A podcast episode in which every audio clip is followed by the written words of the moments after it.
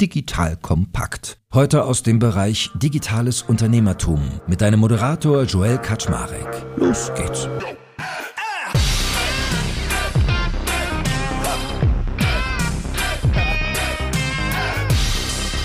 Hallo Leute, mein Name ist Joel Kaczmarek. Ich bin der Geschäftsführer von Digital Kompakt und heute sprechen wir einmal über Unternehmensnachfolgen. So, das klingt erstmal ein bisschen trocken, aber ich finde das eigentlich ganz spannend, wenn ich hier immer darüber rede, dass es ja wie Startups gibt und Investoren und man kann was Cooles aufbauen. Warum muss man denn eigentlich ein Unternehmen immer von vorne starten, wenn es doch da draußen am Markt ganz viele spannende Unternehmen gibt? Die schon lange gewachsen sind, relevanten Umsatz machen, wo was Tolles besteht, aber die Nachfolgegeneration stirbt aus und keiner will sie übernehmen. Das ist das Thema, wenn wir über Unternehmensnachfolge sprechen oder auch sogenannte Management Buy-ins, kurz MBI. Und zu dem Thema habe ich heute nochmal den lieben Stefan eingeladen. Stefan hatten wir schon im Podcast über seine Firma OKM Detectors. Das fand ich so entertaining, da musste ich einen zweiten Podcast mit ihm aufnehmen. Eigentlich waren wir zum heutigen Thema verabredet, nämlich über Unternehmensnachfolge zu reden. Aber als ich dann von Stefan gelernt habe, dass er für Schatzsucher Geräte verkauft, dachte ich, nee, das muss ich mir einmal genauer anhören. Deswegen habe ich ihn schon ein bisschen kennengelernt und ihr da draußen auch, wenn ihr euch die Folge angehört habt. Wenn nicht, holt das gerne nach. So, that being said. Lieber Stefan, du bist ja auch über Unternehmensnachfolge zu dem Unternehmen gekommen. Erstmal herzlich willkommen und schön, dass du da bist. Hallo Jill, freut mich wieder da zu sein sein. Alle, die die erste Folge noch nicht gehört haben, lass uns noch mal ganz kurz äh, wissen, OKM Detectors, das, was du übernommen hast, wovon reden wir eigentlich bei deiner Firma? Also Mitarbeiter, wo sitzt ihr, Umsatz, wie seid ihr so strukturiert? Mal einen ganz kurzen Abriss, dass die Leute mal ein Gefühl kriegen für dich. Genau, ich habe 2019 ein Unternehmen, das im Mittelstand äh, gekauft, OKM Detectors, 25 Mitarbeiter. Wir sind Weltmarktführer für Metalldetektoren und 3D-Ground-Scannern. Wir produzieren diese und verkaufen diese mit ca. 25 Mitarbeitern in Altenburg. Das liegt 30 Kilometer südlich von Leipzig, gehört zu Ostthüringen und haben zwei Tochtergesellschaften in der Türkei und in Dubai und sind in dem Markt für Schatzsucher aktiv. Das ist ein Markt von ca. 1,5 Milliarden Dollar, teilweise ein bisschen mehr, machen ca. 3 äh, bis 4 Millionen Euro Umsatz und ja, arbeiten daran, das Unternehmen wachsen zu lassen. Werbung Aufgepasst! Das Jahr 2024 ist schon voll im Gange und jetzt heißt es neue B2B-Leads gewinnen. Du möchtest deine Sales Pipeline so schnell wie möglich voll haben und deshalb empfehlen wir dir an dieser Stelle unseren Partner SalesViewer. Wer nicht weiß, was SalesViewer macht, hier eine kurze Erklärung. SalesViewer entschlüsselt Unternehmen, die deine Webseite besuchen und zeigt diese in Klarnamen an. Du siehst also ganz genau, wer eure Webseite besucht und wofür sich diese potenziellen Kundinnen interessieren. Und damit hast du ja wirklich ein mächtiges Werkzeug in den Händen, weil du diese Unternehmen dann zielgenau ansprechen und einfach zu neuen Kundinnen machen kannst. Dein Marketing und Vertrieb werden das für die B2B-Lead-Generierung feiern, sage ich dir. Und du bist damit auch in guter Gesellschaft, denn Marktführer wie Stepstone, Jochen Schweizer, Sport5 oder Avato Systems setzen bereits auf SalesViewer und generieren damit täglich neue B2B-Leads. Wie so eine Registerkasse eigentlich, wo es immer klingelt, wenn du wieder eine neue Brand identifiziert hast, die sich für dich interessiert und die du jetzt einfach pflücken kannst. Daher, wenn das für dich interessant ist, dann teste SalesViewer doch einfach mal kostenlos. Alles, was du dafür wissen möchtest, findest du unter folgender Weiterleitung: digitalkompakt.de/slash salesviewer. Und wie immer verlinke ich das auch auf unserer Sponsorenseite unter digitalkompakt.de/slash Sponsoren. Das war's mit dem Werbespot. Gut, wie bist du auf die Idee gekommen, dass du nicht ein eigenes Startup gründest, sondern dich an einem bestehenden Unternehmen beteiligst, beziehungsweise es sogar übernimmst? Das Thema war schon immer bei mir präsent. Ja? Durch meine Kindheit, mein Opa hat das mal 1970 gemacht. Ich wollte Unternehmer werden und habe das eigentlich während Studium, während meines ersten Jobs immer schon dran gedacht. Habe dann allerdings gesagt, Mensch, ich gründe mal ein Unternehmen, habe Caterings mitgemacht, eines der letzten inkubierten äh, Rocket Internet Modelle und habe dann 2019 gesagt, jetzt ist es Zeit und habe einfach mal gesucht, was gibt es denn auf dem Markt, weil ich gehört habe, dass A, Freunde von mir das gemacht haben und B, es wirklich viele attraktive Finanzierungsmöglichkeiten gibt, ein solches Unternehmen zu erwerben. Und dann habe ich mich im Januar 2019 hingesetzt und saß dann am 22. August des selben Jahres dann beim Notar und habe OKM gekauft. Und wie muss ich mir das vorstellen? Also wie habt ihr euch gefunden? Wie reagierte das bestehende Team, beziehungsweise die Gründer, die damals ja wahrscheinlich noch an Bord waren? Wie muss ich mir so eine Verhandlung vorstellen? Erzähl mal so ein bisschen aus dem Nähkästchen. Also ich habe OKM das erste Mal gesehen auf der DUB. Äh, die DUB, also Deutsche Unternehmerbörse, ist eine ganz normale Börse, dub.de. Da werden Unternehmen angeboten, die zum Verkauf stehen, ganz klar. So, und da habe ich irgendwann dieses Unternehmen OKM gesehen. Das war auch schon im Februar und habe da mich einfach mal gemeldet. Dann meldete sich bei mir ein M&A-Berater, der wurde von den Verkäufern beauftragt, einen Käufer zu finden und habe mit dem das erstmal gesprochen, wurden erste Unterlagen ausgetauscht und ich habe eigentlich gesehen, Mensch, da ist Potenzial. Also das Unternehmen hatte ein bisschen Umsatzrückgang, okay. Aus meiner Sicht haben sich die Geschäftsführer ein bisschen viel Gehalt ausgezahlt, okay aber das Thema war attraktiv. Ja? Also du hast wirklich Ingenieure vor Ort gehabt, die ein Produkt entwickeln. Das, das Unternehmen ist Weltmarktführer gewesen. Also es ist nach wie vor in dem nischigen Segment. Äh, wir produzierten das. Das heißt, wir hatten Alleinstellungsmerkmal. Wir hatten eine große Grossmarge. So, deswegen waren das so Themen für mich, die sich attraktiv angehört haben. Und dann bin ich nach zwei, drei Wochen das erste Mal nach Altenburg gefahren und staunte erstmal nicht schlecht, als ich dann da vor dem Tor stand, weil die Herrschaften residierten in einer goldenen Pyramide. so, und da ähm, darf man sich natürlich auch nicht von blenden lassen. Man kauft das Unternehmen. Ich, man kauft keine Immobilie in, in Thüringen in dem Fall. So, und dann geht man da rein und hat man sofort ein gewisses Bauchgefühl. Kann das passen? Ja? Man läuft durch die Produktion, man läuft durch die Marketing, Vertriebsräume und überlegt sich, kann das passen? Hast du da Lust drauf? Passt das zu dir? Und da ich mir ja viele Unternehmen angeguckt habe, merkte ich relativ schnell, Mensch, ja, das könnte passen. Ich habe zwar keine Ahnung von Schatzsuche, ich habe noch nie einen Detektor in der Hand so richtig gehalten. Das war mir aber nicht so wichtig, weil ich hatte ein gutes Gefühl, war der Überzeugung, ich finde das spannend, kann mich da reinarbeiten. So, und dann hat man sich da hingesetzt und wollte zu einem Abschluss kommen, wo es dann plötzlich hieß, naja, Grund, du bist erstmal raus. Da dachte ich, okay, weil einer aus Essen wollte mit seiner Frau das Unternehmen übernehmen. Die hatten auch eigentlich den Wunschpreis schon geboten und hörte dann sechs Wochen nichts mehr von den Kollegen, bis es dann plötzlich hieß, ja, wollen Sie nicht nochmal vorbeikommen? Denn der Kollege aus Essen konnte seine Ehefrau nicht überzeugen, nach Altenburg zu ziehen, um OKM zu machen. So, und da war ich dann plötzlich wieder im Spiel und habe dann eigentlich das versucht, relativ zügig durchzukriegen. Wir haben uns ja irgendwie preislich geeinigt. Ich wollte ein hohes Verkäuferdarlehen, habe eine Bank gesucht, die mir das finanziert mit KfW-Darlehen zusätzlich, mit Bürgschaftsbank damit man im Endeffekt eigentlich das Eigenkapital so gering wie möglich hält, was ich auch vielleicht gar nicht mitbringen konnte, sondern ich habe all mein Erspartes zusammengekratzt über die letzten Jahre und habe das dann investiert. Ja, und äh, dann kam ich zum ersten Tag dann dort an, habe alle Leute mal zusammengerufen, habe mich vorgestellt, wer ich bin, dass ich eine Wohnung suche und gerne von euch lernen wollen würde, wie das Unternehmen funktioniert, weil ich habe das Unternehmen ja gekauft, weil die Mitarbeiter in den letzten 23 Jahren einen guten Job gemacht haben. Und das musste man vermitteln, weil natürlich erst war die Angst groß, oh, was macht der Neue, ist mein Arbeitsplatz sicher, etc. Aber das konnte man durch eigentlich viele kleine Quick-Wins schon in den ersten Wochen ja ins rechte Licht rücken. Crazy. Aber ich lerne jetzt schon mal als erstes, ich muss jetzt nicht unbedingt mit einem Geldkoffer da vor der Tür erscheinen oder muss reicher Oligarchenerbe sein, um mir irgendwie Mittelständler kaufen zu können, sondern da gibt es durchaus auch Finanzierungswege. Absolut. Und das ist, glaube ich, ganz wichtig zu verstehen. Es ist nicht so, dass man reich geerbt haben muss, um Mittelständler zu kaufen. Also ganz konkret kann man so argumentieren, man zahlt so vier bis sechs Mal des äh, jährlichen EBITDAs äh, als Kaufpreis. Das hängt so ein bisschen von der Verhandlung dann ab. So, und mein Ansatz ist immer und wird es immer sein, circa 50 Prozent über FK, also normales Fremdkapital, durch die Banken zu machen und dann potenziell weitere, ja, bis 40 Prozent, ist auch eine Verhandlungssache, als Verkäuferdarlehen zu generieren. Was heißt das? Das heißt, dass der Verkäufer erstmal auf seinen vollen Kaufpreis verzichtet und das über die nächsten fünf bis zehn Jahre gezahlt bekommt. Man kann dann auch nochmal über Zins und so weiter diskutieren. Aber das ist, glaube ich, aus zwei Sachen, also Sichtweisen wichtig, weil Erstens, du brauchst das Geld nicht anderweitig zu akquirieren, hast es vielleicht auch nicht. Und zum Zweiten willst du ja natürlich nicht ein Unternehmen kaufen, wo ein paar Leichen im Keller liegen und der Gründer oder der Verkäufer sofort raus ist, sondern der soll wirklich ein wirtschaftliches Interesse daran haben, dass das Unternehmen in der nächsten Dekade gut funktioniert. So, und das war für mich absolut entscheidend.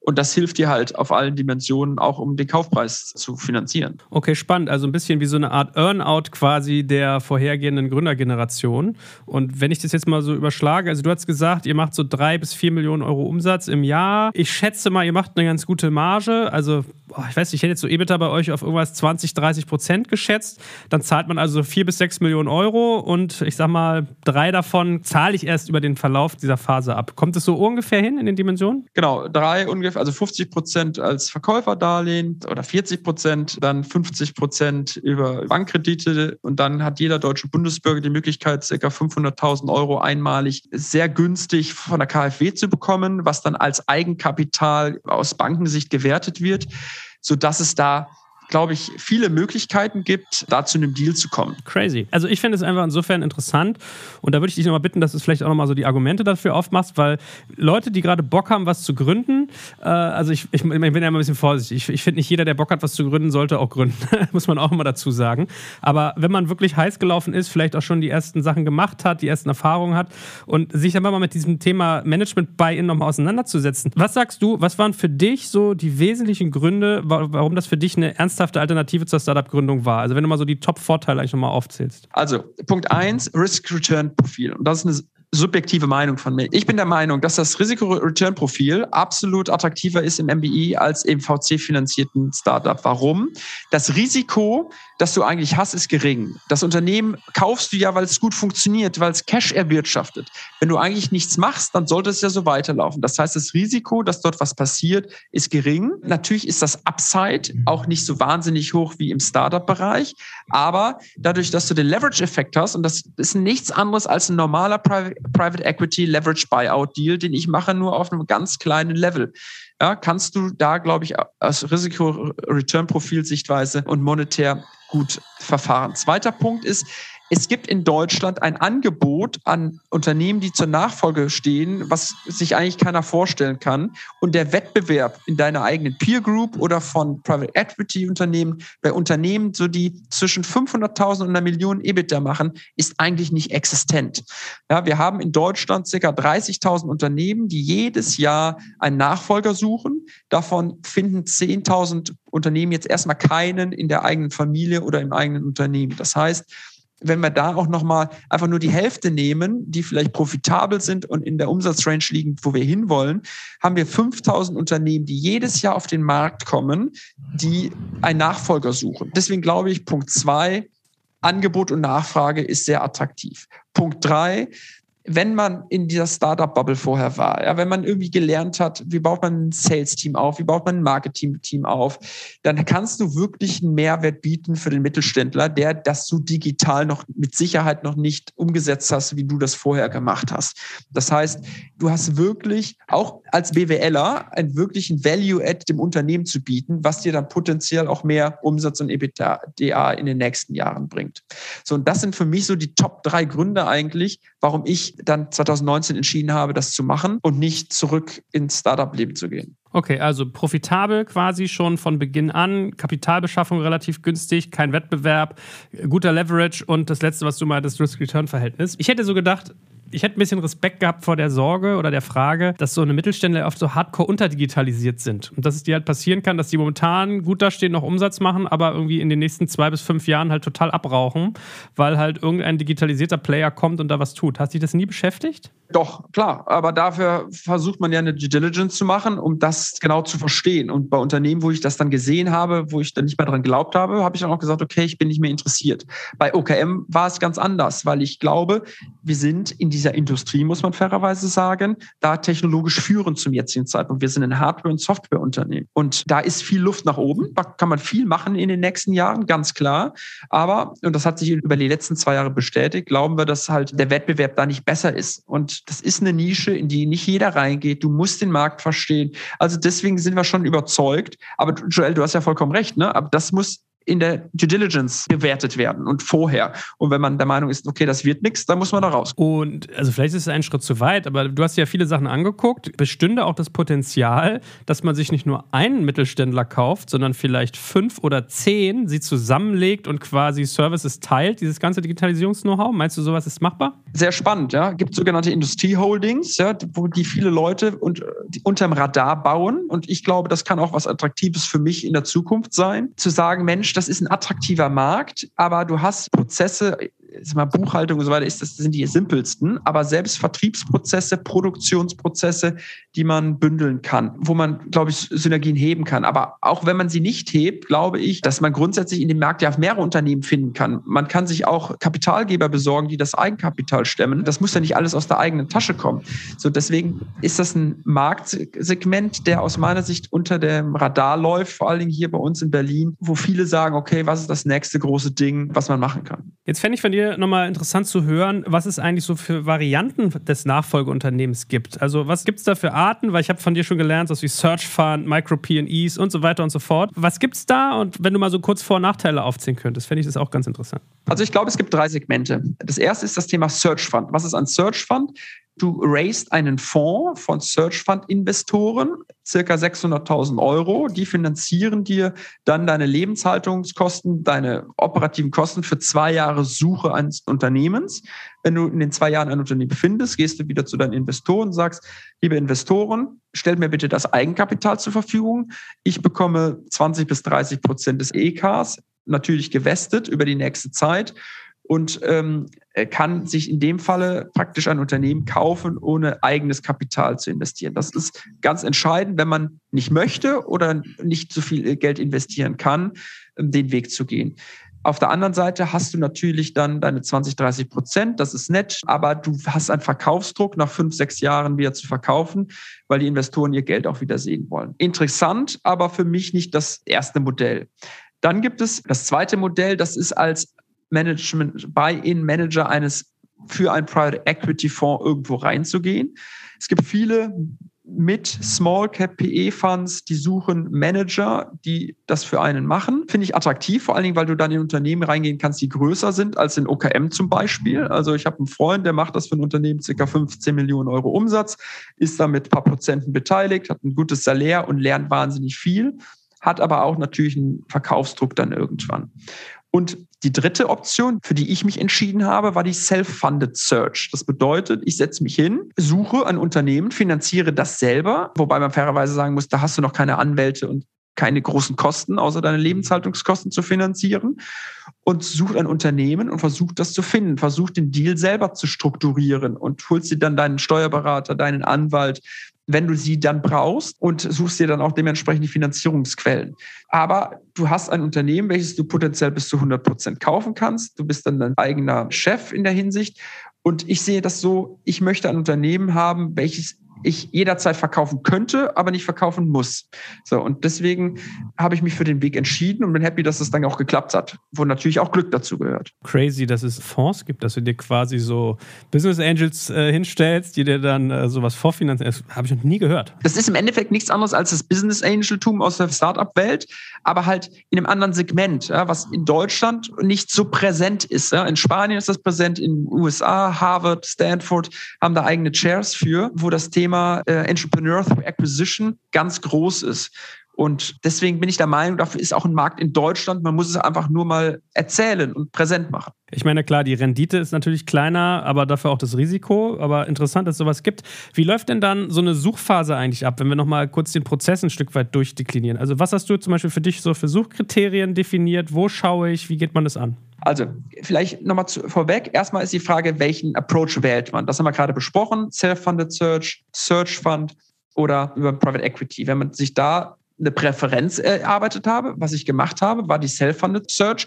Habe ich gesagt, okay, wo finde ich denn jetzt Unternehmen? Da gibt es eigentlich drei klare Quellen. Quelle eins sind die Börsen. Da gibt es die Deutsche Unternehmerbörse, dub.de und die Next Change. Ich habe OKM zum Beispiel über die dub.de das erste Mal gesehen. Zweite Quelle ist die Kaltansprache. Kaltansprache hieße, du lädst eine Datenbank runter und schreibst einen Brief, lieber Unternehmer, du bist doch jetzt, gehst doch jetzt fast in Rente ich würde gerne ein Unternehmen kaufen. Da ist der Sales Cycle wahnsinnig lang und du musst ihn noch sehr groß machen. Habe ich für mich entschieden, lohnt sich für mich persönlich in einer One-Man-Show in der Suchphase nicht. Und dann gibt es die dritte Option, das ist das Thema, über M&A-Berater zu gehen. Das sind kleine Investmentbanken, teilweise Wald- und Wiesen-Investmentbanken, die diese Unternehmen haben. Das sind 350 Stück in Deutschland und ich habe mir ein CRM-System aufgebaut und habe diese 350 M&A-Makler angeschrieben, wie eine Bewerbung. Habe ein CV geschrieben, was ich alles gemacht habe, habe ein Anschreiben geschrieben. Lieber M&A-Berater, ich bin Stefan Grund, ich suche ein Unternehmen mit den, den Kriterien. Habt ihr was für mich? So, und habe dann auch wieder einen Sales-Prozess da immer Reminder geschickt und so weiter, in die Calls gegangen und versucht, mir eine Pipeline an Unternehmen aufzubauen. So, und als ich die Pipeline dann hatte, habe ich gesagt, okay, was sind meine Kriterien? Dann habe ich diese Kriterien, waren für mich einmal die Location. Also für mich hieß es Deutschland. Ich möchte nicht in die Schweiz, ich möchte nicht nach Österreich oder ein anderes Land. Ich wollte in Deutschland bleiben. Habe aber jetzt nicht eine lokale Präferenz geäußert, weil ich gesagt habe, ich möchte da leben, wo ich persönlich leben will. Und das ist Berlin. Wenn das Unternehmen jetzt auf der Schwäbischen Alb ist, ist es okay. Dann bin ich von Montags bis Donnerstag da und sonst in Berlin. Deswegen, da habe ich mich nicht eingeengt. Zweites Kriterium war für mich eine Profitabilität von mindestens 12 Prozent EBTA und ein Umsatz zwischen so drei und fünf Millionen Euro. Weil da habe ich ausgerechnet, okay, das kann ich mir dann ungefähr auch leisten über Verkäuferdarlehen, Banken etc. So, und das dritte Kriterium war die Branche. Die Branche habe ich gesagt, ja, ich würde eigentlich gerne ein Softwareunternehmen oder ein Unternehmen mit einer gewissen Veredelungsfähigkeit und möglichst im B2B-Segment. Da muss man fairerweise sagen, das habe ich nicht getroffen. Ne? Also wir haben jetzt ein Hardware-Unternehmen und verkaufen primär an äh, B2C. Wir wollen das B2B-Segment ausbauen.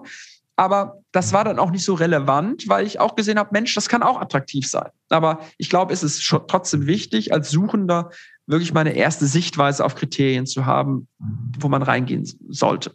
So, und so hat man dann die Pipeline und kann die dann dementsprechend sortieren. Was passt einem, was passt einem nicht. Und dann geht's in die ersten Gespräche. Da hat man Telefonate, man lässt sich einen Infomemo schicken wo, oder ein One-Pager mit ein paar Informationen. Man lässt sich immer mehr schicken, man macht Calls und fährt dann da irgendwann hin. Und wenn man da reingeht, dann glaube ich, kriegt man ein Gefühl dafür, ob das passen kann oder ob das nicht passen kann. Und wenn man durch die Due Diligence durchgegangen ist und man keine großen Red Flags gefunden hat, geht's dann an die Verhandlung. Und das ist halt immer so ein Thema. Der Verkäufer will meistens viel Geld und er will aber auch sagen, oder hat Angst, dass er an einen verkauft, der die Leute rausschmeißt, sodass er dann am nächsten Sonntag beim Brötchen holen von den ehemaligen Mitarbeitern angesprochen wird. Was hast du getan? Du hast ein Unternehmen vernichtet und verliert sein Gesicht im Dorf. Und das will keiner. Also, und da musst du persönlich überzeugen. Und du musst auf der anderen Seite den Deal strukturiert bekommen, dass das für dich passt, für den Verkäufer passt und dass alle Leute happy sind. Wie lange hat deine Suchphase gedauert? Bei mir war es relativ schnell im Vergleich zu Freunden. Also ich habe äh, im Januar 2019 angefangen und saß am 22. August 2019 beim Notar. Also das sind circa neun Monate. Ich habe das Fulltime gemacht äh, parallel habe ich noch ein Coding Bootcamp gemacht hier in Berlin. Aber das hat von der Zeit gut gepasst. Es hängt natürlich so ein bisschen davon ab, was kriegst du für, für, für Leads ran. Also deswegen glaube ich, sollte man sehr fleißig auf der Pipeline-Akquirierung sein, um da einfach viele Auswahlmöglichkeiten zu haben. Und du musst am Ende auch springen. Und ich glaube, das ist eine mentale Sache. Du wirst nämlich nie ein Unternehmen finden, was 100% perfekt ist. Es gibt immer Themen, die dich nerven, wo man vielleicht sagen könnte, okay, aus den und den Gründen mache ich es nicht. Bei mir war das ja auch so. Es gab ja auch äh, Leute an dem Unternehmen dran, die gesagt haben, nee, mache ich nicht. Aber ich bin eigentlich der Überzeugung, als Unternehmer hast du immer Risiken. Ja? Und als Unternehmen musst du Risiken versuchen einzuschätzen und auch Risiken eingehen. Und wenn die Pro-Liste länger ist als die Con-Liste und auf, es sind keine großen Red Flags, dann finde ich, kann man das Risiko auch eingehen. Und deswegen muss man dann springen. Und das habe ich dann getan. Ja. Wohnst du jetzt eigentlich auch richtig in Altenburg? Also bist du richtig nach Thüringen gezogen oder pendelst du? Wie machst du das? Also ich, ich wohne in Berlin in Mitte und fahre jeden Montagmorgen zwei, dreiviertel Stunde mit dem Zug nach Altenburg und komme meistens am Donnerstagabend zurück und mache freitags Homeoffice, denke über viele Sachen nach. Das funktioniert ganz gut. Die Mitarbeiter wissen das. Ich bin immer erreichbar über, über Slack, über oder was auch immer. Und das funktioniert so. Also deswegen habe ich eigentlich meinen Plan, den ich vorher hatte. Ich will da leben, wo ich persönlich leben will, unabhängig der Location für meinen Job, habe ich bisher durchziehen können. Crazy. Und wenn du jetzt mal so ein bisschen berichtest von der ersten Transitionsphase, also du hast ja von erzählt, du hast so Mikroverbesserungen vorgenommen und dann war man relativ schnell warm. Was waren so deine ersten Learnings, worauf es ankommt in den ersten Wochen und Monaten? Ich habe mich hingesetzt mit den Leuten, habe denen erzählt, okay, was gefällt dir hier, was gefällt dir hier nicht? Ja? Und da kam sehr schnell heraus, naja, das Toilettenpapier auf den Besuchertoiletten hat deutlich mehr Lagen als das Toilettenpapier bei den Mitarbeitern. So, und das hat die Leute genervt. Und da haben mir mehrere gesagt. So, und dann habe ich erstmal gesagt, okay, erstmal gut, dass die mir das sagen, weil dann gibt es keine großen, schlimmen anderen Themen. Und zum Zweiten war das dann ein super schneller Quick-Win, äh, das dann dementsprechend anzupassen. Oder es gab keinen Wasserspender und keine Kaffeemaschine. Habt einfach Wasserspender und Kaffeemaschine hingestellt. Oder warum auch immer, der Sales-Raum wurde videoüberwacht. Das heißt, meine Vorgänger konnten eigentlich sich einloggen und gucken, ob denn das Vertriebsteam auch fleißig telefoniert und arbeitet. Und dasselbe bei den Ingenieuren. Das hat die Leute genervt. Das war, da muss man ganz klar sagen, das darfst du ja auch gar nicht. Zu Recht auch.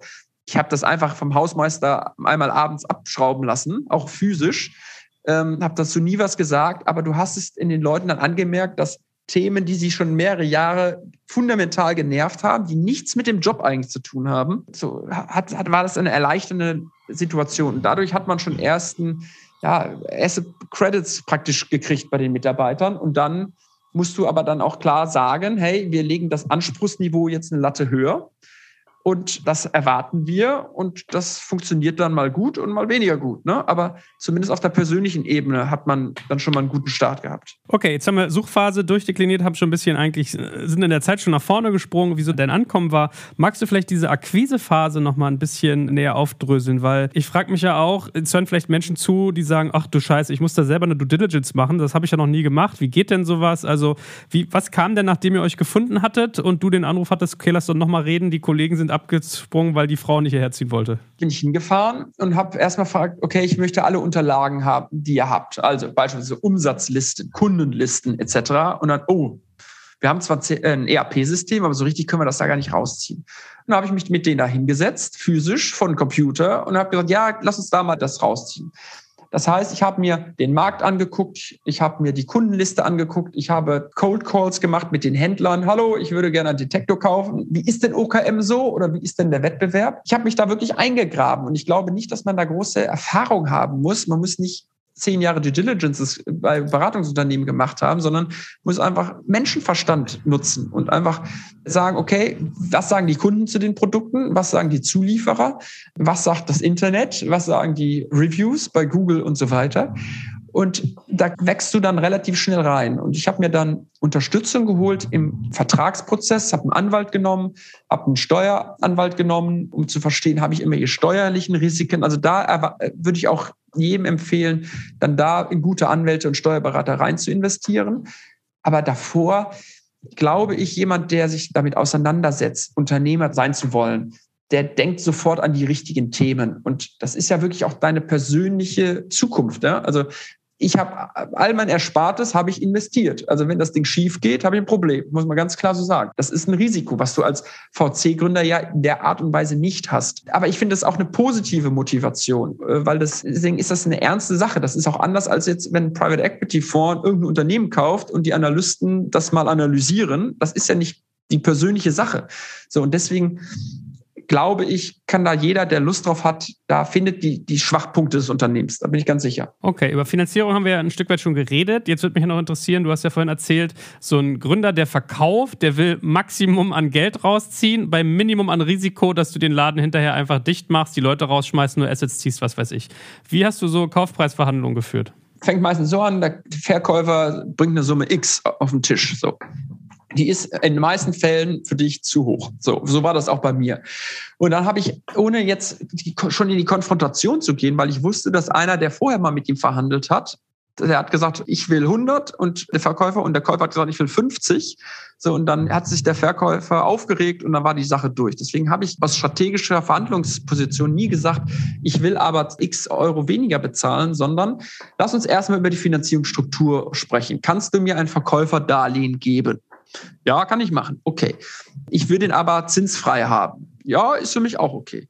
So, und so habe ich praktisch die Bausteine zusammengewürfelt, mein eigenes Eigenkapital. Ich habe das KfW Gründerdarlehen in Höhe von 500.000 Euro aufgenommen, sieben Jahre tilgungsfrei und ein Prozent Zins. Ich habe mit den Banken gesprochen, hey, würdet ihr 50 Prozent des Kaufpreises finanzieren? Ja, würden sie machen. So, und so habe ich dann optimiert. Und im Endeffekt haben wir sogar den Kaufpreis, den der Verkäufer wollte, auch in den Vertrag geschrieben. Aber wir haben das Working Capital, also sprich deutlich mehr Cash in der Kasse gelassen. Wir haben die Schulden, die das Unternehmen damals hatte, also aus Lieferung und Leistung, auch in der Kasse gelassen. Das heißt, der Verkäufer war der Überzeugung, er hat seinen Preis durchgedrückt. Der wollte Summe X und hat Summe X bekommen.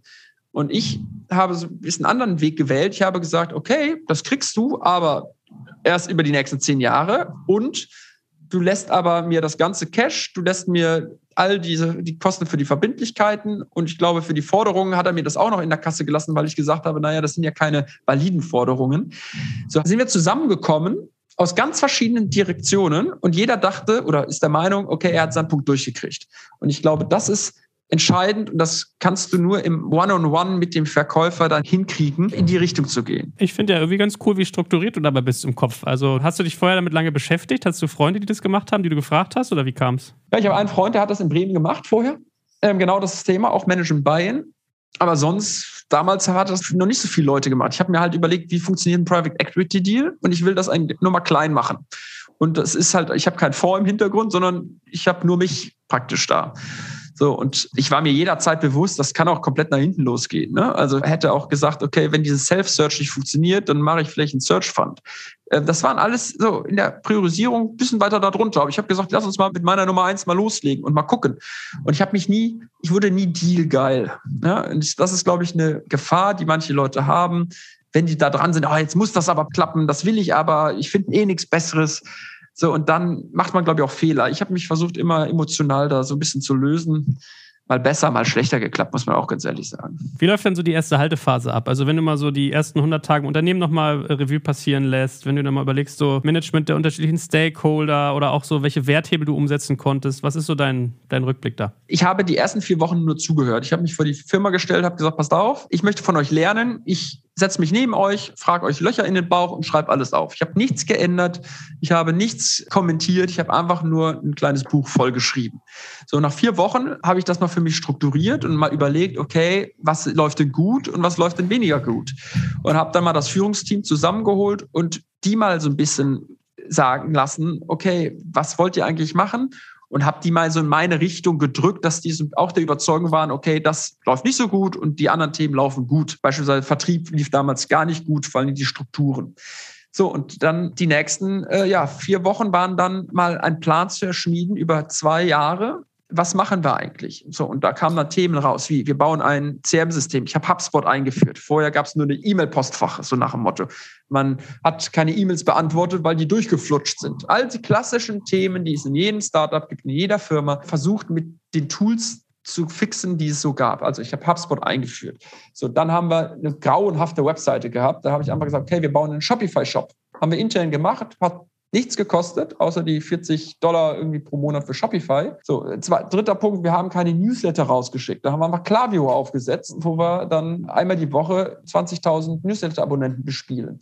So, dann haben wir uns Social Media angeschaut. Ja, wir haben zwar die Accounts, wir haben da auch bei Facebook über 60.000, Instagram irgendwie knapp 10.000. Also da ist was da, aber haben halt nie was damit gemacht. So, und deswegen haben wir sukzessive über die letzten zwei Jahren all die ganzen Themen abgearbeitet aber wichtig ist, die Leute halt mitzunehmen, dass die selber checken, da müssen wir was machen. Weil wenn ich da stehe und der Meinung bin, das muss jetzt alles anders sein, verliert man die Leute. Und das ist auch nicht so, dass man dann neue Personen einfach einstellen kann, sondern wir sitzen in Altenburg. Ja? Und Altenburg ist nicht Berlin-Mitte. Und deswegen muss man schon den Weg gemeinsam finden. Und hat dich das mal in den Fingern gejuckt, dass du dir aber in Berlin-Mitte so einen Ableger ersetzt, dass du das Marketing in Berlin hast und das Team oder sowas fertigt in Altenburg? Ja, schon mal manchmal drüber nachgedacht, um ehrlich zu sein.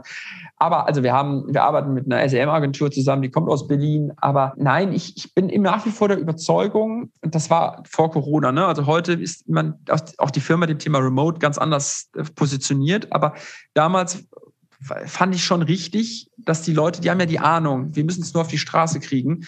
Und wir haben eigentlich auch gute Leute dann gefunden irgendwie. Ne? Aber das dauert halt und das geht nicht von jetzt auf gleich und das muss man auch aushalten können. Und wenn du jetzt mal Revue passieren lässt, war es die richtige Entscheidung? Ja, ich sage ja, ganz klar. Vor allen Dingen, mir macht es wahnsinnig viel Spaß und ich glaube, das ist das Allerwichtigste. Es geht nicht, wie funktioniert, wie, wo steht das EBITDA, wo steht der Umsatz? Es geht auch nicht, dass wir, äh, ich hatte gekauft, drei Monate später kam Corona, ne? Muss man auch sagen, größte Wirtschaftskrise seit dem Zweiten Weltkrieg. Und ich habe mir gerade eine Firma mit wahnsinnig viel Fremdkapital erworben. Da kriegst du auch erstmal ein bisschen Druck sind da aber gut durchgekommen. Ne? Und jetzt haben wir momentan ein bisschen Chipkrise, aber die Leute sind motiviert und die, wir kriegen das alles hin. Und es gibt in jedem Thema und in Herausforderungen. So, und deswegen, mir macht es einfach Spaß, da zu sein. Ich habe Spaß an der Arbeit, fahre da gerne jeden Montag hin. Und ich glaube, das ist das Wichtige. Und Unternehmen funktioniert in sich. Klar, kann immer besser laufen. Ne? Auch und aber es funktioniert gut und ich bin vollumfänglich zufrieden. Hey, und ich meine, wer kann schon sagen, dass er sich eine Pyramide gekauft hat? Also, come on. Ja, das macht auch viel Spaß, ja. Es hat äh, viel Spaß gemacht und ich finde es echt interessant, mal über eine ganz andere Form des Gründens sozusagen, also wie so die zweite Geburt von so einer Firma ist es ja so ein bisschen äh, zu reden. Und ja, hey, vielleicht haben ja auch andere Lust jetzt gekriegt, sich damit mal näher zu beschäftigen. Viele Anlaufquellen waren ja auch drin und dir natürlich viel Erfolg, ne? Auf dass aus der Pyramide bald äh, mehrere werden, so wie hier in Ägypten, da stehen ja auch drei nebeneinander. Das ist der Plan. ja, ja. Cool, hey, vielen Dank dir. Vielen Dank dir, Joel.